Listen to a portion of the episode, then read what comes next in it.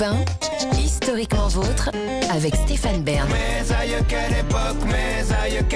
Oui, mes aïeux, quelle époque Une époque et même plusieurs qu'on vous raconte chaque jour pendant deux heures.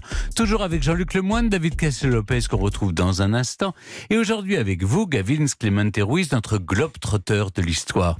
Ça s'est passé dans le passé, on remonte au XIVe siècle pour découvrir une cité riche du Nigeria qui a mystérieusement décliné la cité d'Ifé. Et oui, la cité d'Ifé, située à 200 km au nord-est de Lagos, une cité qui a connu son apogée au XIVe siècle. Si de nombreuses fouilles ont eu lieu, euh, cela reste une cité toujours aussi mystérieuse dont on essaie aujourd'hui encore de déchiffrer le mode de vie, notamment à travers le produit de ces fouilles. Et qu'est-ce qu'on a retrouvé sur place alors? Eh bien, essentiellement de superbes têtes sculptées en bronze ou en terre cuite. Ces têtes sculptées présentent des lignes alignées, parfaitement symétriques sur l'ensemble du visage. C'est vraiment très très beau avec des motifs harmonieux et des coiffures très stylisées. Et on sait à quoi servaient ces têtes sculptées? Eh bien, euh, les archéologues pensent qu'il s'agit de portraits sculptés pour se souvenir des défunts, mais ce qui surprend davantage, c'est le métal.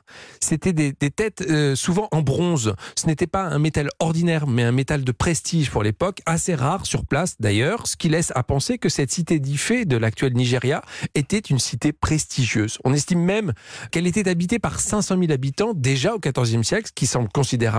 D'autres découvertes ont permis de mettre au jour des pavements savamment disposés qui permettaient à l'époque l'évacuation des eaux.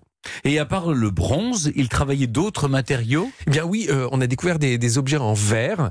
Euh, là encore, ça prouve l'importance de cette cité. On fabriquait des perles de verre à Ifé. C'était même une sorte de monnaie d'échange.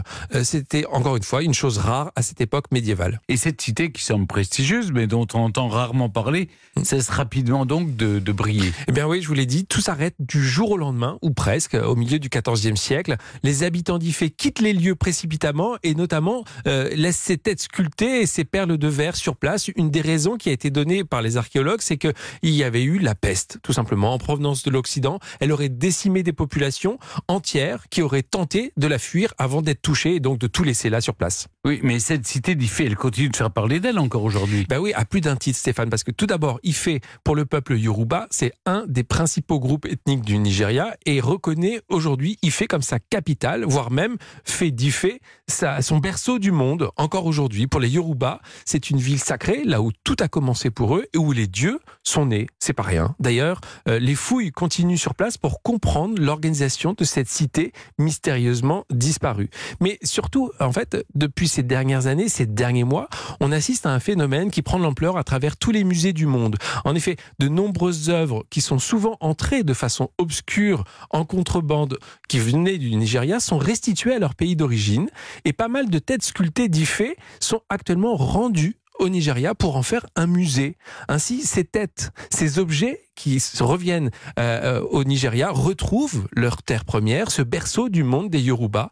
C'est un geste important hein, quand on sait que chez les Yoruba, mourir, c'est prendre le chemin le plus rapide sans tarder pour revenir à Ifé, qui est le centre du monde, le centre de leur monde. Le chemin est un peu plus long, hein, on l'a compris pour certains objets, mais certains de ces objets arrivent finalement à bon port. Bien, merci beaucoup Gavins pour cette découverte d'Ifé, une ville riche et puissante du XIVe siècle, encore célébrée à travers la culture du peuple Yoruba aujourd'hui au Nigeria.